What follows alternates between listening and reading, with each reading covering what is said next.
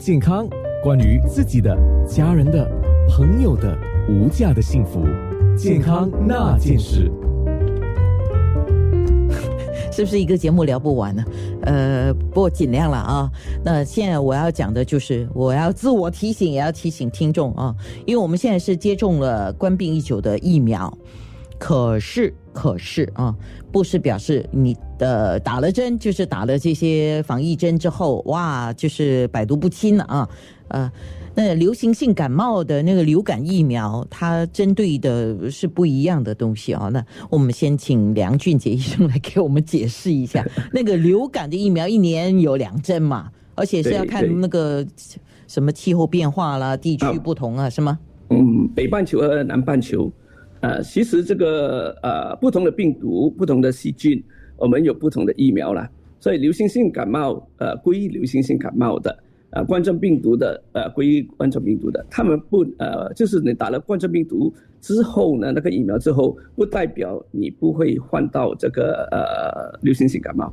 呃，一般年纪大的人在新加坡，呃，我们还是很建议呃大家去打这个呃呃流行性感冒的疫苗，即使我们没有出国，因为你要记得，你不出国，病毒会。进入我们的国家哦，还是会进来的，嗯，所以一般就是刚才我们说到啊，北半球和南半球为什么有两个呢？就是因为流行性感冒的呃的那个瘟疫啊，一般都是根据冬季，所以现在是应该是北半球嘛，哦啊，所以六个月后就是南半球的另外另外一一股呃。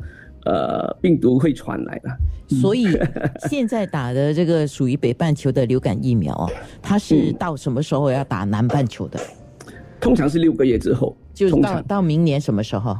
呃，一般是四月份，四月份，呃，北半球的一般是十月份。哦，所以就十月到四月了。对对对。然后四月四月又到十月。啊，对。啊。哎，那好多针要打。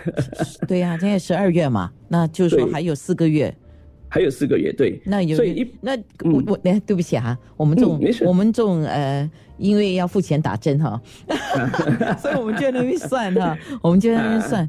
还有四个月不划算呢，也不是讲预防性的东西不是划算不划算，预防性的东西永远划算，因为你你想一想，你患到了这个病毒的话，流行即使是流行性感冒，我是我是呃指这些老人家了，因为你当他们患到这流行性感冒的话，他们可以严重到住医院的。啊，那个医药费就很贵，即使受到政府的津贴之后啊，肯定那个那笔费用肯定比你的疫苗还要高好多倍，所以还是很重要。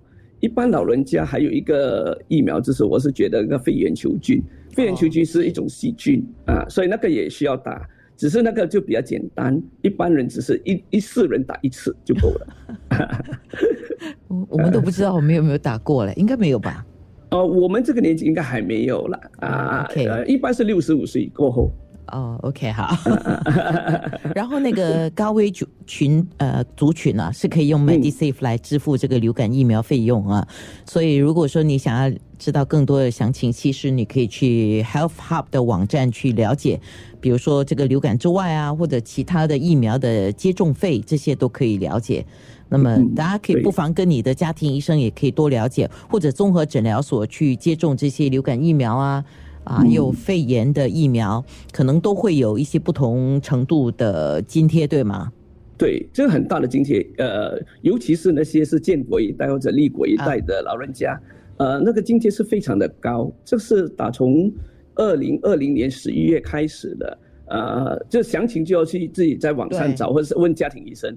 因为我记得我的印象中记得我帮一些老人家打的话，那个费用流行性感冒的好像是九块钱，哦，九块钱而已，对对，今天是九块钱而已啊，所以很便宜。哦，啊哇，老人家是几岁哈？对不起啊，立国一代的应该是六十岁以上吧，连建国一代更早了，可能七现在是应该是六十八至七十岁以上吧。好的，健康那件事九六。